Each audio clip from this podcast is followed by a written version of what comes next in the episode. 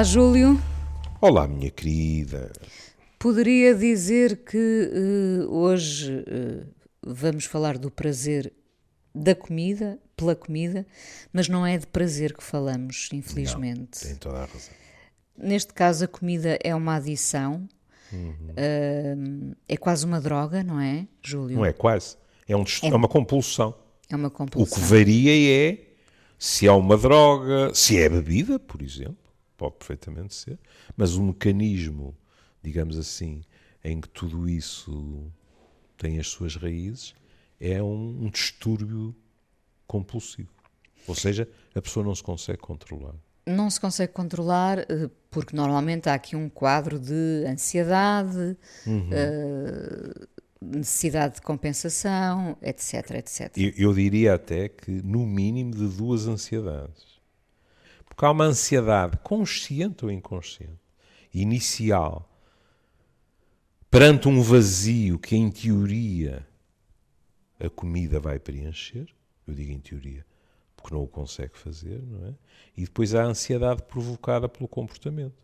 Porque a pessoa, depois, como é evidente, arrepende-se, a pessoa sente vergonha, a pessoa, como em qualquer comportamento destes eh, compulsivos, diz não, tenho que parar com, com este tipo de funcionamento e nunca mais, etc. E, portanto, a ansiedade ensanduícha, digamos assim, o episódio. Uh, uh, e, e pode-se viver uma vida inteira entre essa obsessão uh, pelas dietas, pela magreza Exatamente. e depois o descalabro em sim. termos de, de, alimentação, porque, sim, atenção, quem, quem perde o controle sobre a comida, depois, quando vai à procura uh, dessa compensação alimentar, não escolhe propriamente coisas saudáveis, não é? Em geral, não. Não, em geral, não. Em geral, estamos nas bolachas, nos chocolates, nos doces, etc. Em, em geral, é isso.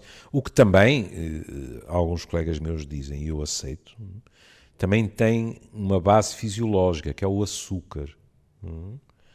Depois, nós temos de ter a noção de. Eh, eu falei do vômito, mas não é o único eh, expediente, digamos assim, que a pessoa pode utilizar. E é bom não esquecer que, na maioria dos casos, estas pessoas têm estes comportamentos na clandestinidade, escondendo dos outros. Sim é?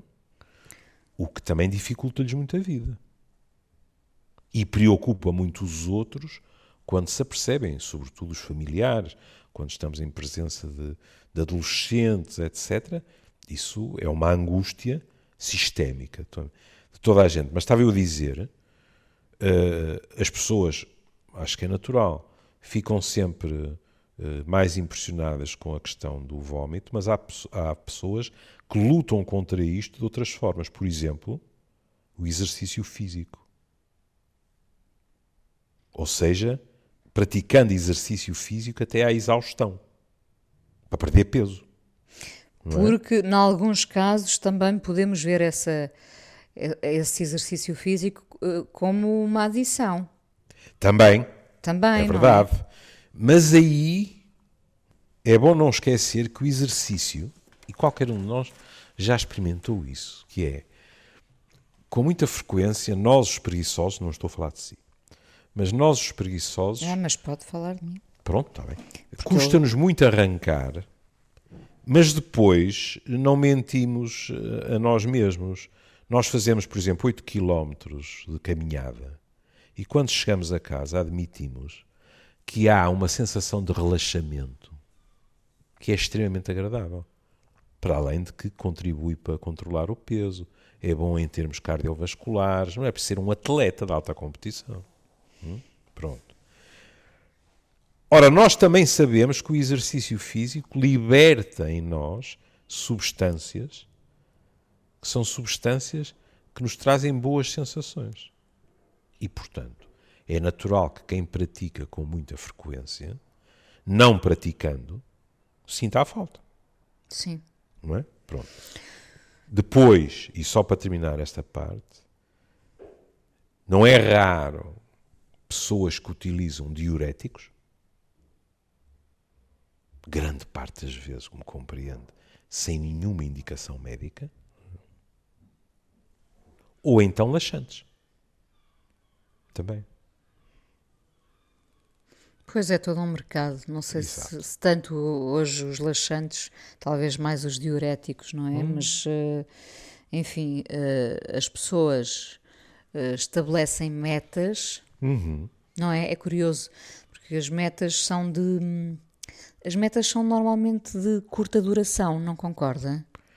Bom, mas aí vamos ser honestos, não precisamos sequer ir para comportamentos compulsivos o que, o que dizem os meus colegas e as minhas colegas nutricionistas, e não só, mas pronto, estou a falar daqueles que, que estão mais na área, é que quando as dietas são, digamos assim, selvagens, não são acompanhadas, etc., eh, na maior parte dos casos, aquilo a que assistimos é uma perda de peso que um ano depois foi todo recuperado. E também é preciso dizer que há pessoas que andam para ir no mercado a prometer mundos e fundos em termos de estratégias para perder peso, que o que estão é ganhar dinheiro. E que de vez em quando até nos aconselham a consumir determinados produtos que têm eh, substâncias que não são inócuas e que podem dar chatices. Olha, algumas substâncias que tiram o apetite podem elas mesmas provocar dependência. Claro. Pronto.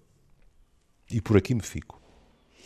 Bom, mas nós uh, uh, socorremos-nos hoje desta reportagem da Inês Duarte Freitas no público uhum. uh, sobre os comedores compulsivos anónimos. Uhum. Muitas vezes ouvimos falar nos narcóticos anónimos. Um, aliás, algumas destas pessoas passaram por lá também, não é? Uhum. Uhum. Uh, porque porque o, sim, o, o, tipo de programa é muito semelhante em todos, não é? Acaba tudo, no fundo, por se basear nos 12 passos, não é? Desde os alcoólicos aos narcóticos anónimos. No, o que é reconhecer não? que realmente o núcleo fundamental da compulsão acaba por ser o mesmo. São trajetos longos feitos de pequenas vitórias, de, de derrotas dolorosas, mas uma coisa é indiscutível, que é o acompanhamento do grupo é fundamental. É? Desde logo por a pessoa sentir que não está sozinha na, naquele mar tempestuoso. É?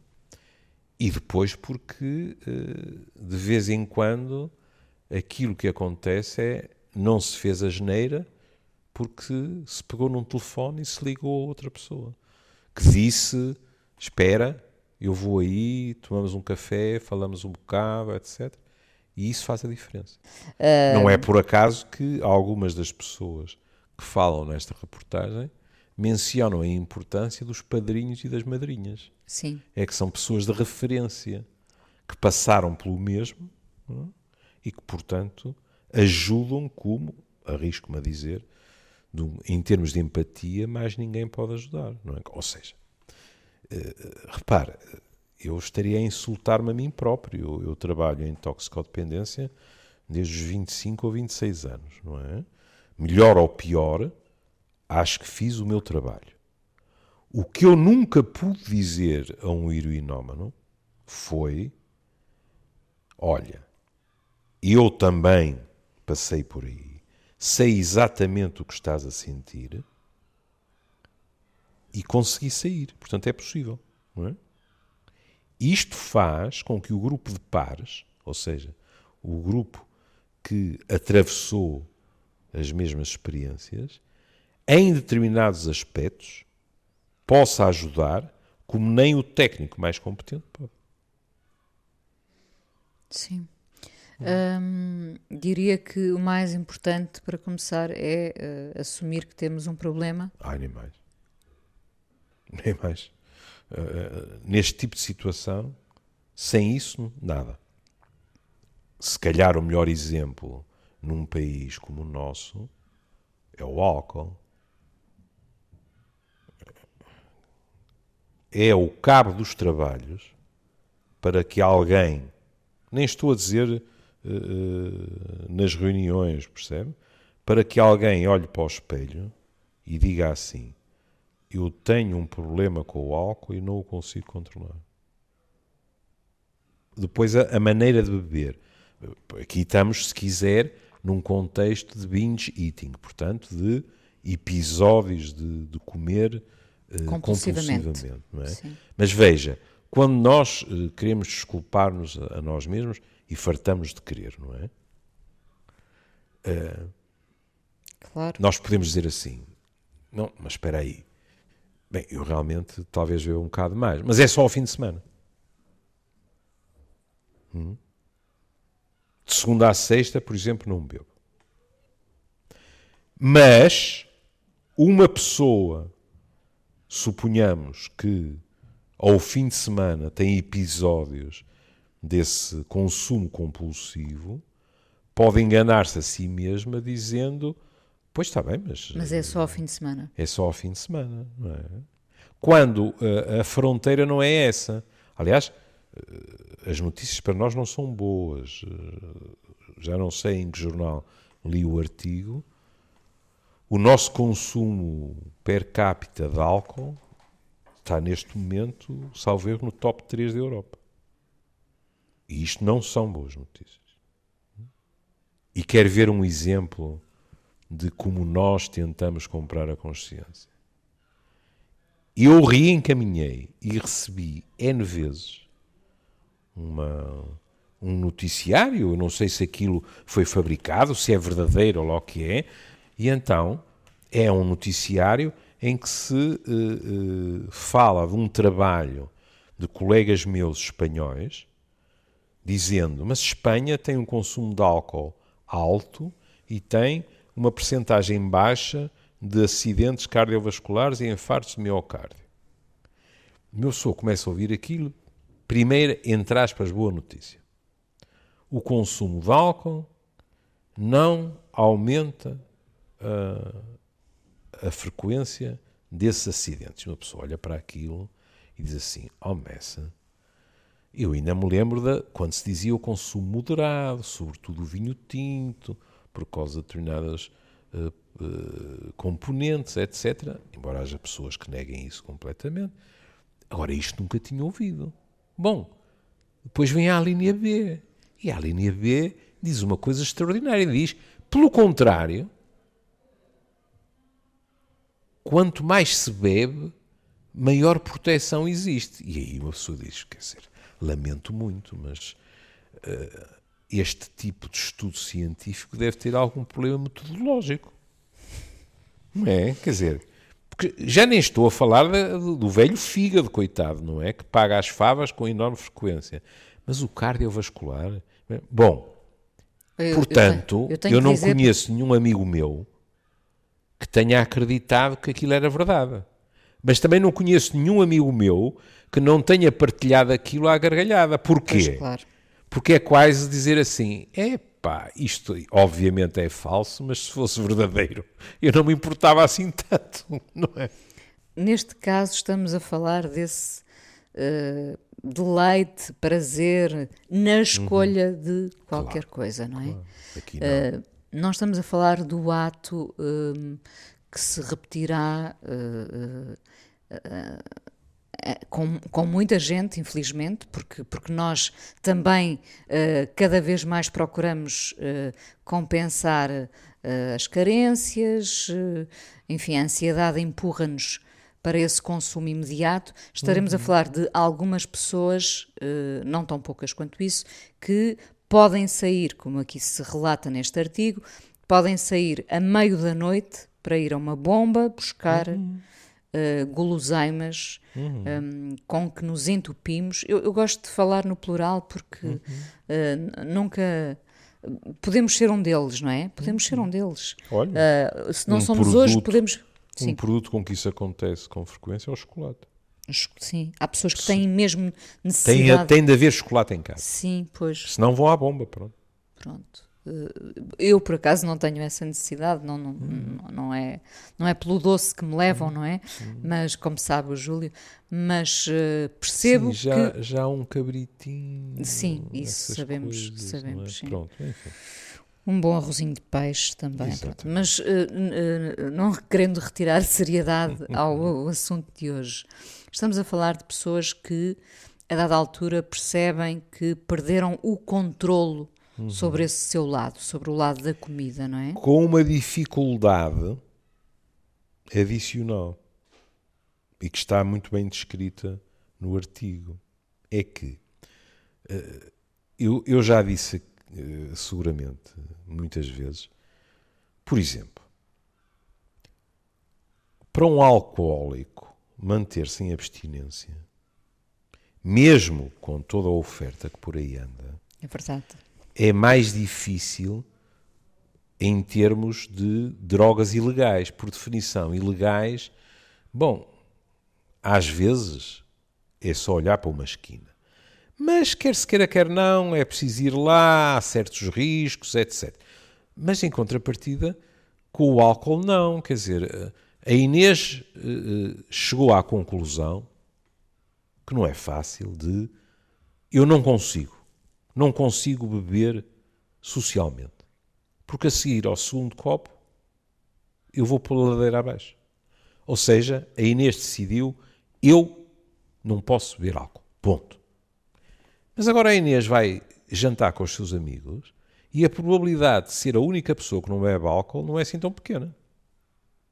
E, portanto, a Inês não deixou de lhe apetecer beber álcool. E tem que ver os outros todos. Hum? Portanto, isto é difícil. Como é dito no artigo, aqui é um degrau acima, porque nós temos de comer. Ninguém entra em abstinência de alimentos.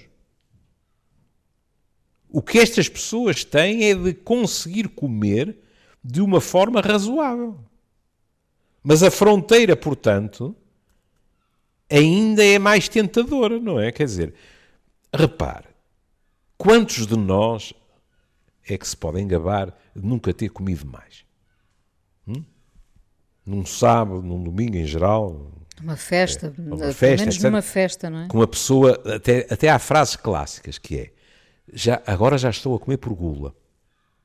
É verdade. Não é? É. A pessoa tem a sensação, credo, até já estou a ficar afrontado, mas pronto, aqueles papos de anjo, aquela mousse de chocolate, aquele mais presuntinho, ainda não resisto. Pronto.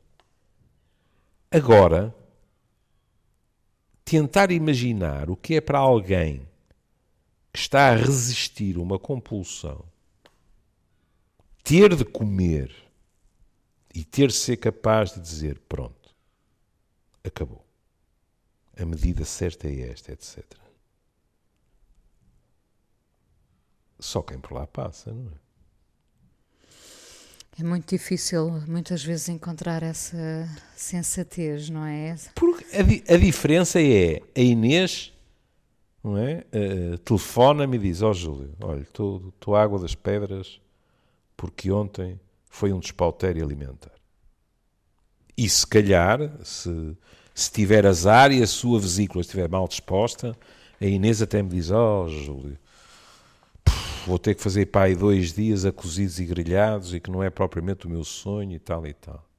O que a Inês não me diz é, ó oh, Júlio, tive uma recaída. Bom, dizer ter uma recaída já era assumir o problema, não é? Aí já é uma questão compulsiva e a Inês sabe que no dia seguinte ou daí a dois dias não vai sentir a compulsão de repetir aquilo, não é? Houve um contexto, sei lá, por exemplo, quando nós estamos com amigos, às vezes até no, no, há um, qualquer coisa que se festeja, e no outro dia eu ouvi amigos meus dizer assim, fomos almoçar e saímos da mesa às nove da noite.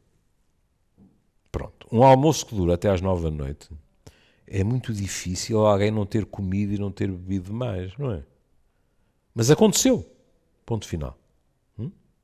Agora nós estamos a falar de pessoas, não tem que ser todos os dias, mas que lutam dentro de si contra uma compulsão de vou comer até cair, porque isto de alguma forma preenche-me. E aqui vem toda a questão psicológica à superfície, que é com esta sensação de vazio, ou realmente há um trabalho psicológico que faça com que esta pessoa se sinta melhor consigo mesma e com o mundo, ou a probabilidade de uma recaída é muito maior, não é? Eu costumo dizer, não em relação à, à bulimia, é? Pronto, Sim. É, o, é o nome clássico, não é? Estamos, estamos sempre entre a anorexia e a bulimia, não é? Não em relação à bulimia, mas eu, eu, costumo dizer sempre, em Adaúfa, ó oh, gente, embora fazendo mal, as drogas ocupam um lugar na vossa cabeça. Foi no início um mecanismo que pareceu adaptativo e que depois se revelou destrutivo. Se deixam o consumo das drogas, mas imaginemos isto de uma forma uh, espacial, se não preenchem esse espaço com outras coisas que vos dão prazer, que vos fazem avançar, a recaída é muito mais provável. Claro. Não basta deixar de consumir. Tem que haver, na realidade, uma reformulação daquilo que é o eu daquela pessoa. Repare, eh, pode estar também esta compulsão, pode estar associada à solidão. Uh, Fala-se aqui. Uh, é um fator de risco, logo. Fala-se aqui de uma mulher, Ana, nome uhum. fictício, não é? Uh, para os outros, ela até comia bem, porque gosta de uhum. comida saudável, como ela diz, legumes, sopas, etc. Uhum. o problema é que o cenário, como ela diz, descarrilava à noite, não é? Uhum. Descarrilar é comer quantidades astronómicas de comida até uhum. ficar mal disposta, uhum. até ficar zonza, palavras uhum. dela, não é? e é esta mulher que conta que saía de casa para ir à bomba, comprar o que lhe apetecia comer, ou mesmo cozinhar. Hum. E uh, ela diz que, que, de facto, esta é uma doença, é preciso também chamar-lhe doença, não é? Uhum. É uma doença que sobrevive muito na solidão, porque ela, às vezes. Um, Uh, eh, com esse intuito de, de, de, comer compulsivamente, não é? Uh, despachava toda a gente uh, de casa claro. para passar no supermercado, fechar-se em claro. casa claro. e desatar a comer, comer durante horas, não é? Depois como acontece, e isto acontece frequentemente, as pessoas sentem-se mal, sentem-se duplamente mal, não é? Sentem-se uhum. mal fisicamente e, uhum. e, e, há uma espécie de punição porque se comeu demasiado e diz isto tem que acabar. Claro. No dia a seguir a coisa ainda começa bem e à uhum. noite o cenário repete-se, não é? E agora vamos introduzir aqui uma variável. Veja como muita gente passou pior em tempos de pandemia e confinamento. Claro, claro. E se reparar, a palavra compulsão realmente estabelece uma fronteira, porque não sei se lhe aconteceu o mesmo. A mim aconteceu-me em muitos dias durante a pandemia em que, e eu fui um privilegiado porque continuei a trabalhar a partir do consultório. Não fiquei metido em casa. Trabalhar à distância, mas a partir do consultório. Mas havia dias que eram tão iguais e com tão pouco prazer em termos, por exemplo, o que é muito importante para mim, de contacto social, etc., em que eu me apercebia que durante o dia em que é que eu pensava como fonte de prazer no jantar. Apetecia-me. Apetecia-me sentar-me, abrir um bom vinho, uh, em vez do, do, famoso atum, mandar vir um bom prato de um dos meus restaurantes favoritos, etc. Porquê? Porque aquilo era a minha compensação. é? Era o seu conforto, não é? Era o meu conforto. Agora, aqui estamos perante pessoas que, não por acaso, algumas delas eh, estão em psicoterapias que se, acabam por se revelar longas, porque há determinadas carências, porque há questões que têm a ver com esta própria sociedade, por exemplo, essa pressão brutal sobre a imagem corporal, sobre a magreza, é, é de tal maneira que eh, muitas destas pessoas eh, têm uma imagem completamente deformada do seu próprio corpo. Ou seja, desde o espelho a todas as pessoas que as rodeiam, a opinião é consensual. Está magríssima. E Mas a pessoa, não é isso que elas veem, não, é? não A pessoa diz-nos com um ar quase escandalizado.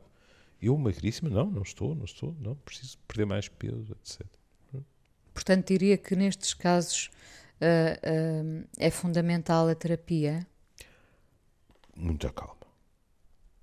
A terapia, sabe como eu sou. É? Sobre certos aspectos, devo dizer, eu daria um péssimo anúncio luminoso à minha profissão. Eu digo sempre que a primeira função dos psiquiatras e dos psicólogos, mas sobretudo dos psiquiatras, é despsiquiatrizar e ter a noção que muitas coisas não são para a psiquiatria e muito menos para a medicalização, digamos assim. Hum? Porque são questões de bom senso. E, portanto, eu não estou a negar que há, sobretudo, as formas mais graves não acredito. Atenção, isto implica equipas multidisciplinares. Uhum. Porque, olha, eu, eu, eu, nunca me esqueço do que me foi ensinado em relação à anorexia nervosa, em casos muito graves. Eu lembro-me de ser dito assim: primeiro é preciso salvar-lhes a vida, e então depois mandá-los ao psicólogo e ao psiquiatra. Porque em, em muitos casos, aquilo que está em cima da mesa é mesmo a sobrevivência. É um caso médico. Pode ser uma urgência médica. E, portanto, há formas frustras em que as coisas acabam por se resolver, digamos assim.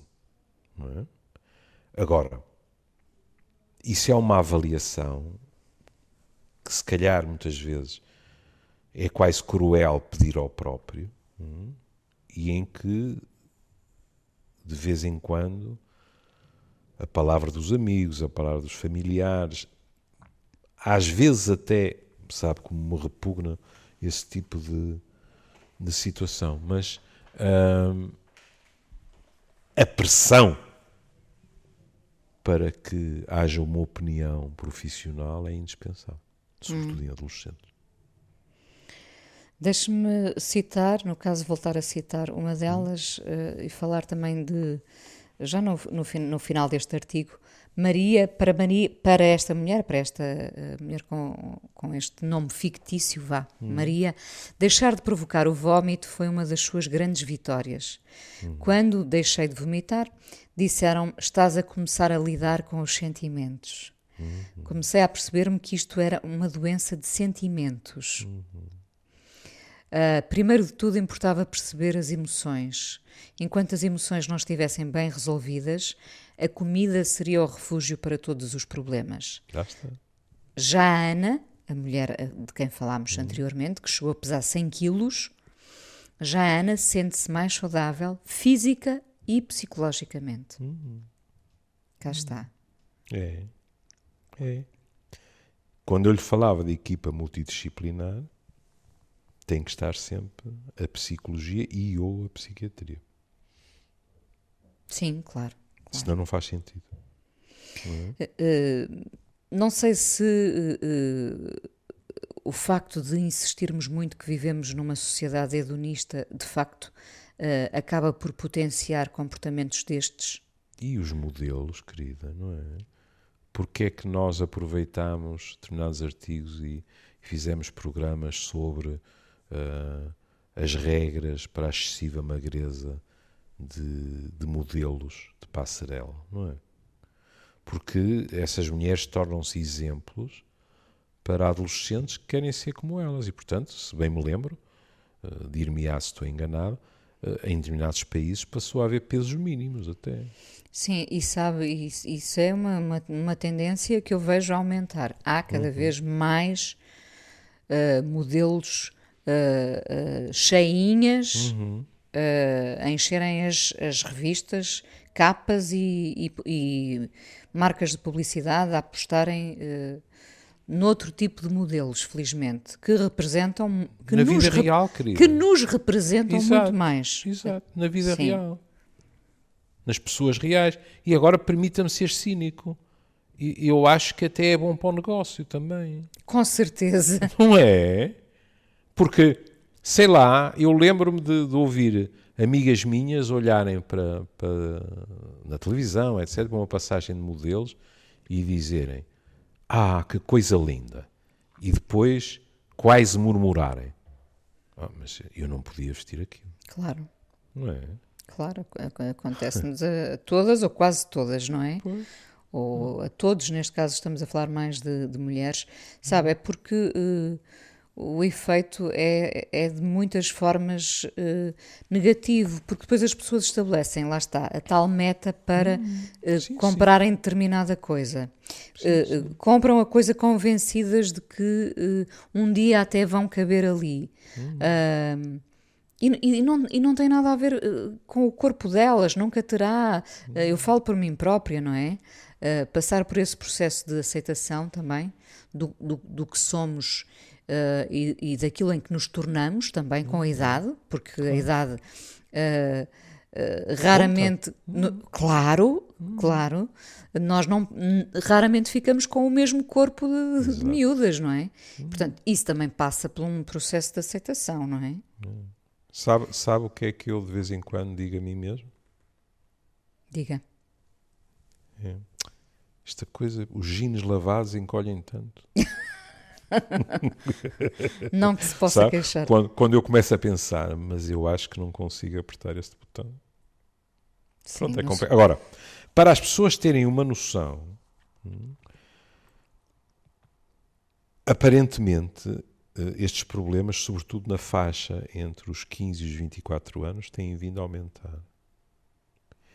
E há estudos que apontam para uh, números a rondar os 10% de distúrbios alimentares. O que é muita gente. Não é? Claro. É uma, em princípio, que são sobretudo mulheres, é? uma em 10. Sim. Também acontece, também acontece agora mais com os rapazes, não é? Mas são Também, também. Uh, uh, embora uh, com os rapazes, sabe, aquilo que, que eu vou encontrando que me preocupa mais é outro tipo que acaba por se tornar compulsivo também, que é, por exemplo, anabolizantes ah, por sim. causa de, do aspecto físico, dos músculos, disto, daquilo e daquele outro, não é? E que também se paga caro, muito caro mesmo. Eh, de vez em quando vêm estudos sobre gente que levantava halteres uh, e sobre esses desportos que exigem uma enorme força física, e é frequente os estudos virem dizer que 20 anos depois está-se a pagar porque o cardiovascular com determinadas substâncias não aguenta, ilegais, não é? É? Diga-se passagem, isto é proibido, não é? Não aguenta. Não é?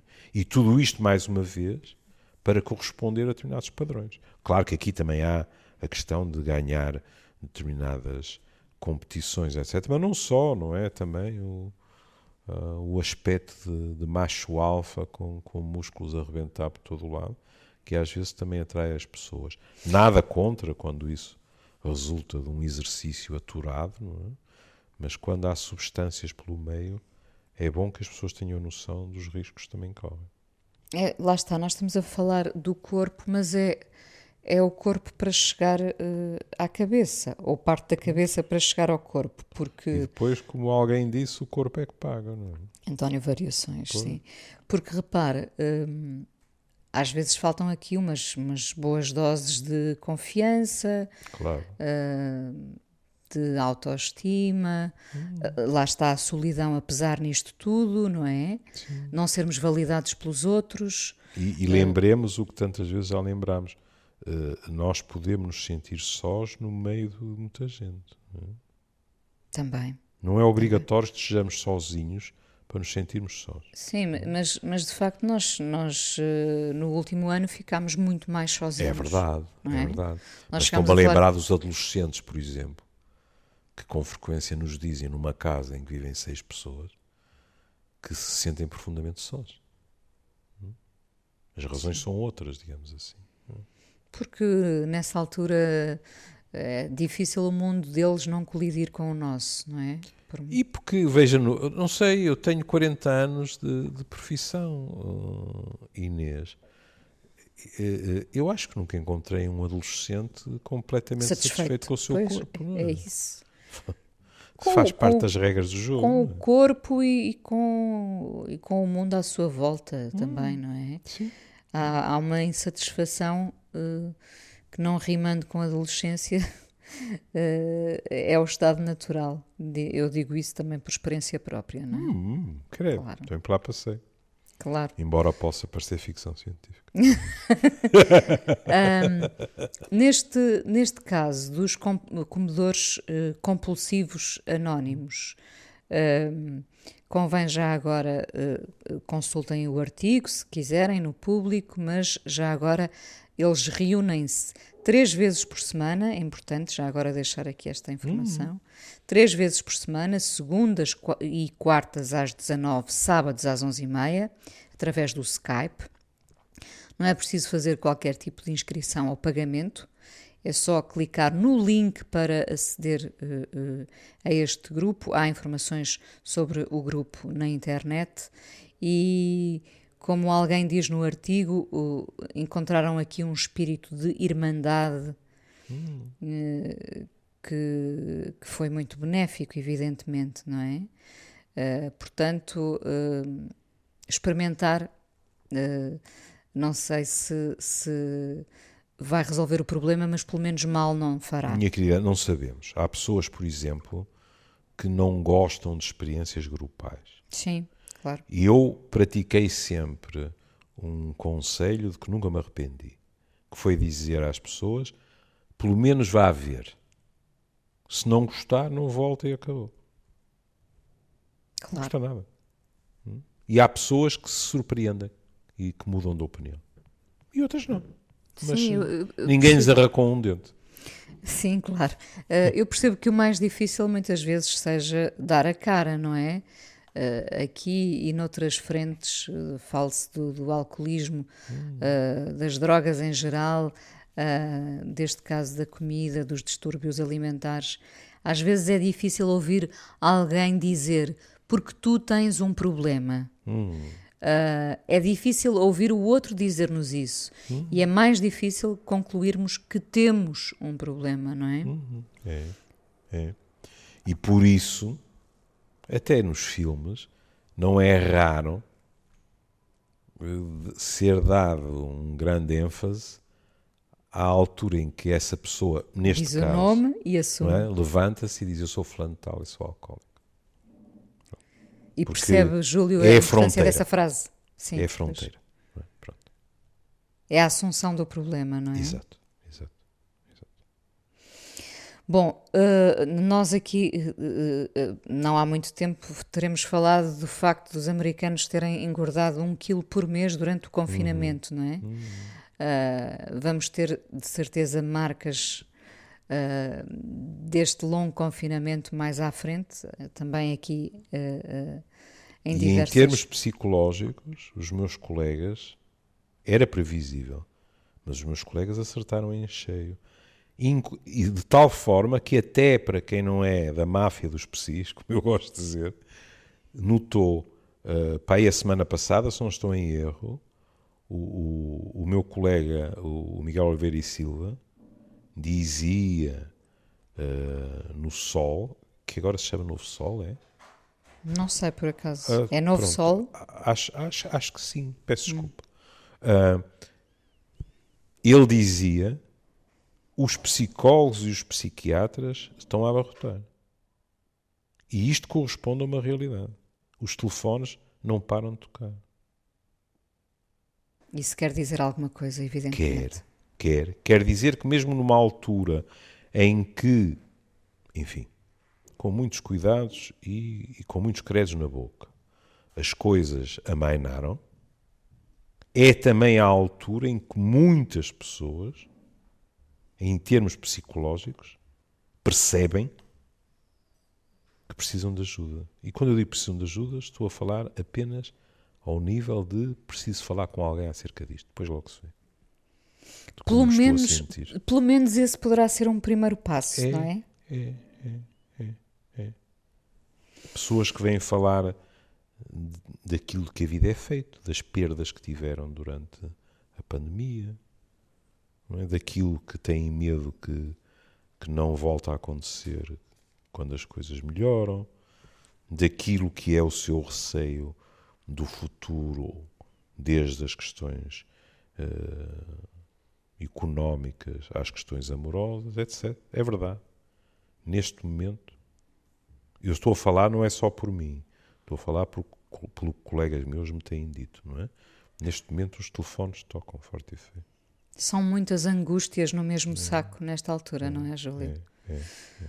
Bom, hum, terminamos este. Que nos trouxe? programa uh, trouxe uma canção de que gosto muito que se chama Comida na voz da Marisa Monte. Eu gosto muito era, da Marisa Era difícil Monte. ser mais adequado, não é? Exato. uh, por isso aqui fica e nós até amanhã. Até amanhã. Um beijinho, Júlio. Um beijinho e sem ser de uma forma compulsiva, desejo-lhe um bom jantar. Para si também. Adeus, querida. Adeus.